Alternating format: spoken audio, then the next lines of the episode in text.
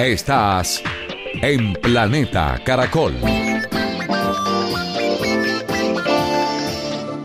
Estamos en Caracol Radio, estamos de fin de semana en Planeta Caracol y por supuesto muy comprometidos con los diferentes retos que se plantean de cara a que seamos cada vez más sostenibles, amigables con el medio ambiente, a que tengamos voz y voto en la definición de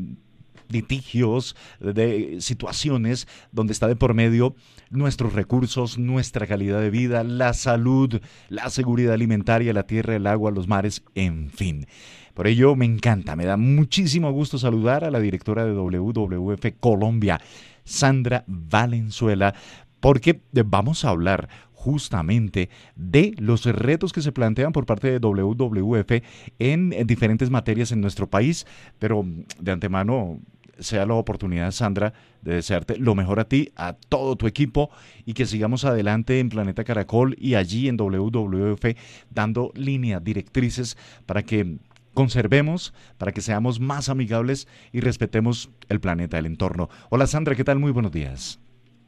Pues muy buenos eh, días, es un gusto eh, poder estar aquí, eh, Fidel, eh, una vez más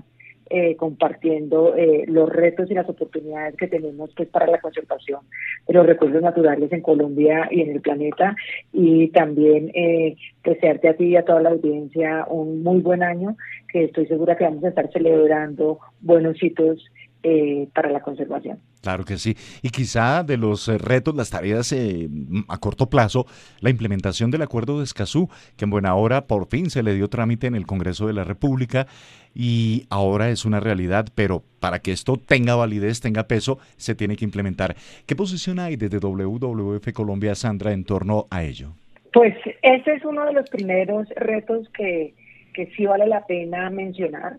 Eh, tuvimos un reto muy grande durante varios años para la ratificación del acuerdo y ahí empieza la tarea, porque ahora eh,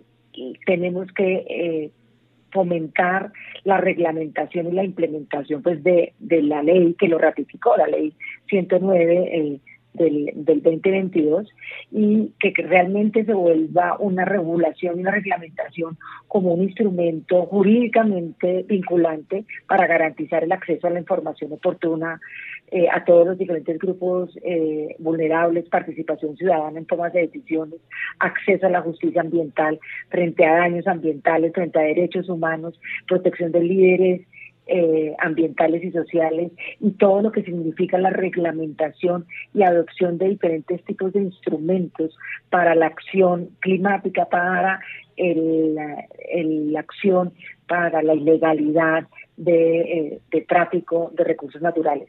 Claro, llama la atención, Sandra, que en informes de organizaciones no gubernamentales globales eh, se advierte que los líderes ambientales están en los primeros lugares, lamentablemente, de ser víctimas de amenazas y atentados. Colombia no es la excepción y ese tema es fundamental, hay que tenerlo vigente, que no pase por debajo de cuerda. Exacto, entonces se vuelve un reto tanto de, de, de proteger a nuestros líderes ambientales y sociales, pero también de generar las condiciones para que se pueda ejercer la participación ciudadana, para que se pueda ejercer el control y la veeduría desde la sociedad, desde las ciudades, desde los territorios, desde las organizaciones comunitarias, desde las organizaciones de la sociedad civil, etcétera, para que realmente podamos tener una justicia ambiental y una voz incluyente eh, desde diferentes espectros de la sociedad. Eso es realmente valioso. Este acuerdo de Escazú nos permite a todos tener voz y voto, acceso a la información. Es fundamental en un país como el nuestro, donde eh, se plantean conflictos ambientales en diferentes regiones y por diferentes eh, razones, Sandra. De allí que eh, el acuerdo es supremamente valioso en aras de la transparencia y de la defensa de los recursos. Exacto. Entonces vuelvo y reitero, eh, Fidel, que el tema eh, un primer paso fue haberlo ratificado mediante la ley. Pero ahora lo que necesitamos es la implementación, la reglamentación, la adopción en los diferentes territorios, que realmente se genere y se fortalezca la participación eh, eh, ciudadana, pero sobre todo la transparencia en la forma del manejo de los recursos naturales para controlar tráfico eh, de la ilegalidad, para proteger a los defensores como lo estábamos mencionando, etcétera. Entonces, es un reto de país muy fuerte que debemos de eh, trabajar en conjunto con el gobierno, con las organizaciones y a nivel nacional y regional para que realmente eh, tenga vida. Claro. Estamos en Planeta Caracol, en Caracol Radio, dialogando con la directora de WWF Colombia, Sandra Valenzuela. Sandra, la deforestación, cada año vemos em, los registros que nos plantea el IDEAM, diferentes organizaciones, sobre lo que está pasando en esta materia, la manera como estamos enfrentando ese flagelo que está acabando con nuestros bosques, que está acabando con comunidades, que está asociado a la minería ilegal, que está asociado a otra economía ilegal como es la de los cultivos de uso ilícito y que vemos con a veces pesimismo o a veces con cierto optimismo, hey, sí se puede, trabajemos en ello, en procurar la defensa de nuestros bosques. Allí, ¿cómo se plantea eh, por parte de WWF reflexiones de cara a eso, a potenciar la lucha contra la deforestación? Pues, eh, pues precisamente como tú lo, tú lo dices, se ha venido eh, generando un aumento de esas tasas de deforestación, en particular en, en unos núcleos en, eh, en la Amazonía colombiana y en el Pacífico y en, eh, en, los bosques secos eh, en la zona del norte como, como principales focos. Entonces acá tenemos un reto y un desafío muy importante. Yo digamos que lo resumiría en varios aspectos. El primero es buscar realmente una acción concertada con los demás países amazónicos. Yo eh, fomentaría, eh, como lo ha venido mencionando el presidente en varios de, sus presentaciones nacionales e internacionales, un gran acuerdo amazónico. Y creo que tanto con el acuerdo que se hizo con Surinam durante la COP de Cambio Climático, como las negociaciones que se están teniendo con el presidente Lula, y así sucesivamente, necesitamos fomentar este gran acuerdo para hacer una moratoria a la minería en la Amazonía, sería un llamado que yo haría, y eh, a no minería en la Amazonía, eh, y un llamado a cómo fortalecer los acuerdos eh, sociales y los acuerdos institucionales para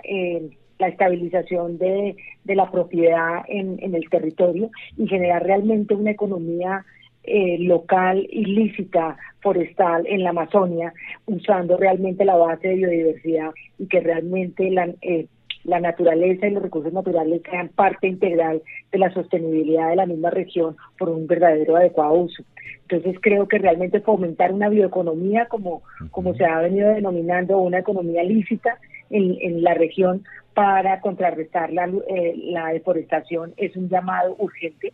eh, y ahí estamos todos para seguir apoyando esa forestería comunitaria. Y un tercer elemento, eh, Fidel y oyentes, eh, en mi modo de ver, eh, sería cómo realmente las,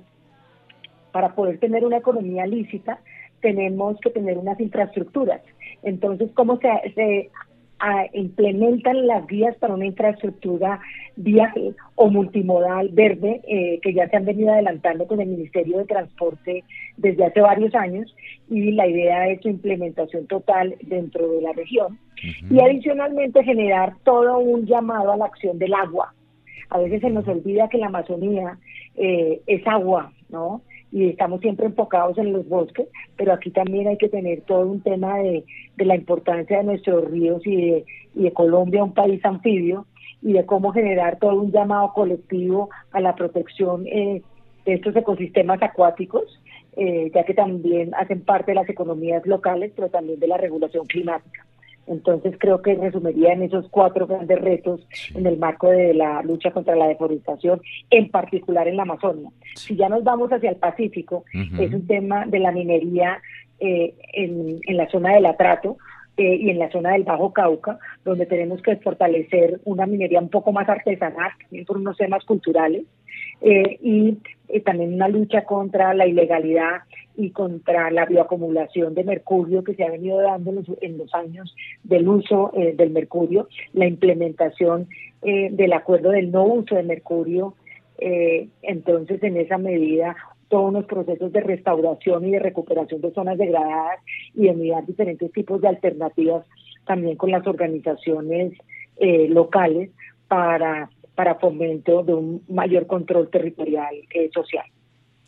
Así es, Sandra. Y mira, en uno de los puntos que tú planteas, además de la acción de los países amazónicos contra la deforestación, eh, la bioeconomía, el llamado por, por la acción del agua también, ese derecho que se debe reconocer y hacer efectivo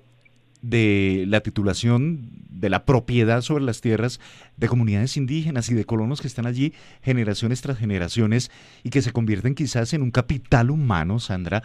que ayuda a potenciar la protección de estos recursos, la protección de, la Amazonía como, como, un vasito de agua para todo el planeta.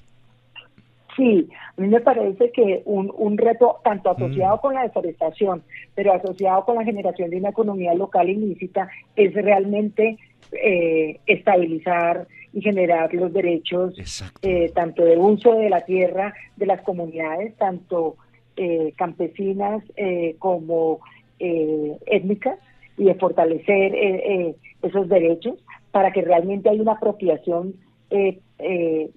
legal de los territorios y por ende una conexión con el territorio, generar esas economías legales eh, y, evitar mayores desplazamientos por acaparamientos de tierras y por otro tipo de delitos eh, asociados eh, con, con, la deforestación que están ligados con la falta de una claridad de la tenencia de la tierra. Así es. Estamos en Planeta Caracol, en Caracol Radio. Estamos hablando de estos grandes retos con Sandra Valenzuela, directora de WWF Colombia. Hablamos primero de la implementación del acuerdo de Escazú, ahora del control de la deforestación con cuatro enfoques claves que nos ha compartido Sandra.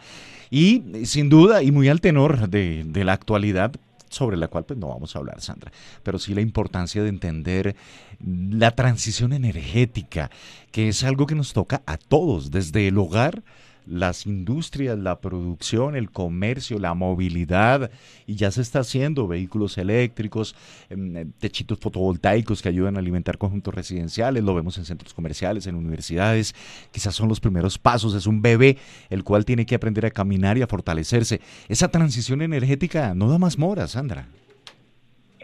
Pues bueno, este es un reto eh, por sí solo y precisamente como tú lo has denominado, Fidel, transición energética. No se trata de decir a los eh, eh, a, los recursos eh, no renovables o los combustibles fósiles de un día a otro, no, porque en muchos temas necesitamos generar toda una ruta de trabajo con los con los diferentes actores que que están asociados con, con la generación de energía,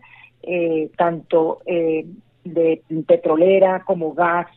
como, eh, como todas las nuevos eh, renovables y construir una ruta de trabajo entre todos para generar poco a poco en el transcurso de los siguientes años ir eh, generando precisamente esa transformación de cómo generamos energía o cómo generamos diferentes tipos de, de insumos para eh, para uso diario, como temas de, de, salud o llantas incluso, que vamos necesitando para diferentes acciones. Entonces, realmente necesitamos como un reto muy a corto plazo es eh, generar este plan de acción eh, minero energético, desde eh, también con el, el transporte en sí, para eh, tener unos hitos del país en el corto, en el mediano y en el largo plazo para, para ir avanzando en la transición, como decías tú, ya que no sea unos, unos casos puntuales de transporte eh, eléctrico, sino ir avanzando con transporte multimodal eléctrico y híbrido incluso, y así, y así sucesivamente en las diferentes eh, acciones para realmente reducir las emisiones de gas de efecto invernadero, pero no afectar eh, la economía y, y paralelamente eh, fortaleciendo energía eólica eh, eh, y otro tipo de formas de, que necesitamos para la economía. Claro, tenemos a La Guajira como un motor fundamental para la energía eólica, se trabaja allí en parques, para ese sentido, fotovoltaica también, ya tenemos algunos parques. Y los mismos generadores de energía, Sandra, lo, lo están asimilando. Y eso no está mal, o sea, está perfecto porque no se está diciendo no a X o Y, no, está complementándose, lo cual es, supremamente válido. Pasemos a un cuarto punto y tiene que ver, Sandra, con el Acuerdo Global sobre Biodiversidad. Eh, allí también es responsabilidad de todos, todos los actores vivos de este planeta, hablar y mm, entender, asumir y cambiar para este Acuerdo Global sobre Biodiversidad. Listo, mira, esto a mí me parece que es un tema, es un reto que me encanta el qué es el acuerdo en Montreal eh, que yo tuve el, placer y el orgullo tanto personal como profesional de estar eh, en, las, en, las negociaciones y el día de la firma eh, donde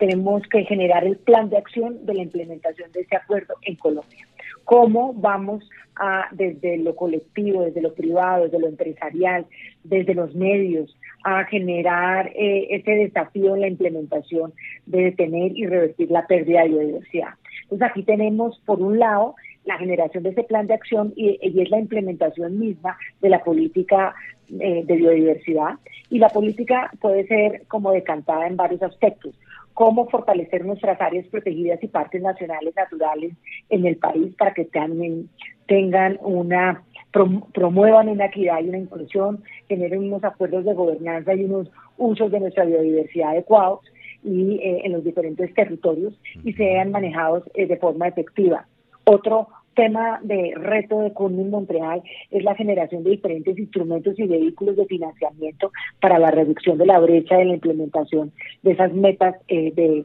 conservación de biodiversidad. Eso es un reto como eh, importantísimo. Un tercer reto en el marco de la implementación de Kunming Montreal es la restauración. Restauración de diferentes tipos de ecosistemas, manglares, eh, bosque seco, eh, bosque andino, eh, bosque de, de, transición, bosque em, eh, húmedo tropical, etcétera, y cómo también ir avanzando hacia no solo plantar árboles, sino generar unos procesos de producción, conservación y restauración que generen una conectividad. Y otro reto que se nos olvida mucho es el país oceánico. Y tú y yo conversamos hace un par de meses sobre esto. Sí. Y aquí hay unas metas muy importantes frente a los océanos y cómo Colombia, con sus recientes declaraciones de ampliaciones de sus áreas protegidas eh, en, las costas y en los mares, genera realmente una implementación eh, de, esa conservación efectiva en las áreas protegidas, una articulación de estrategias con, con los demás países en la región, en zonas de manglares, en... Eh, en las zonas oceánicas, con nuestros países vecinos, un control de la pesca ilegal, y todo eso está plasmado de diferentes formas en Cumbres Montreal. Y un quinto elemento es el agua, agua dulce, y ya lo habíamos mencionado hace un, momento alrededor de la, de la Amazonía, es cómo generamos también un acuerdo eh, y un plan de acción para la reducción de la vulnerabilidad de nuestros ríos eh, y en la implementación eh, de, la, de, esas metas eh, que quedaron referenciadas con la protección de los ecosistemas acuáticos, porque antes en, los, en los acuerdos de biodiversidad no se tenía en cuenta el tema del agua y por primera vez logramos integrar metas eh, de biodiversidad y agua y ecosistemas terrestres. Entonces, acá Colombia, siendo un país anfibio, tiene un reto muy importante de generar la restauración de cierto tipo de ecosistemas acuáticos, de conservar ecosistemas acuáticos y de trabajar con todas las eh, instancias de manejo del riesgo, de cómo reducir la vulnerabilidad de las comunidades, de la pérdida de infraestructura por todos los fenómenos de la niña y el niño, como lo hemos visto en el país. Sí, sin duda. Puntos importantísimos que tú claramente nos explicas, que, nos sensibilizas también para mm, eh, poder entender eh, esos retos que son fundamentales y creo de los cuales eh, todos, directa o indirectamente, podemos de una u otra forma ser actores no pasivos, sino muy activos para comprometernos, para difundir el mensaje, para entender que es urgente implementar ahora el acuerdo de Escazú, para entender que se debe trabajar en, una nueva dirección del manejo de la Amazonía, con todo lo que tú nos decías, el tema de los títulos para indígenas, para campesinos, el tema del manejo del agua, una bioeconomía allí, eso es fundamental, por supuesto, valiosísimo. Estos retos en cuanto al acuerdo global sobre la biodiversidad, allí está de por medio la vida, la vida del planeta, el planeta seguramente se reinventará más adelante y la transición, que es transición energética. Y siempre, siempre, Sandra Valenzuela, directora de WWF Colombia, es un placer conversar contigo, que tú estés en esta mesa con los oyentes de Caracol Radio, de Planeta Caracol, compartiendo estos contenidos y haciéndonos creer que es posible y que lo que vienen haciendo desde tu oficina, desde tu agencia WWF Colombia es valioso y debemos apoyarlo. Sandra, gracias por estar acá en Caracol Radio, en Planeta Caracol. No, muchísimas gracias, Fidel, oyentes acá desde WLF Colombia cuentan con nosotros de generar la información que se requiera eh, por parte de, toda la comunidad. Y hay un tema que no quiero que se me quede en el tintero, que, es, y, lo y te invito a un programa eh, en un par de semanas, que es el tema de alimentos de alimentos y de reducción de desperdicios, que es un reto para el país y para el mundo y eso se articula con la implementación de la reducción de plásticos de un solo uso en el tema de, empaques y de los alimentos que tienen que estar libres de deforestación como nos lo está pidiendo el comercio internacional en Europa y en otros países. Entonces dejo este titular para que abordemos eh, en un siguiente programa eh, para poderle comentar a los oyentes este reto que por sí solo eh, tiene todos unos desafíos que desde WWF Colombia estamos eh, avanzando. Claro, y tiene que ver con nuestros hábitos de consumo y son alarmantes esas cifras de alimentos que se pierden, se desperdician cuando perfectamente los podemos aprovechar. Claro que sí. Más adelante estaremos conversando nuevamente, Sandra. Perfecto, tenemos una nueva cita. Muchísimas gracias. Pero claro que sí, es tu casa, Caracol Radio y Planeta Caracol. Así vivimos, así nos contagiamos para proteger el planeta, nuestros recursos aquí en Caracol Radio en Planeta Caracol. Haces parte de Planeta Caracol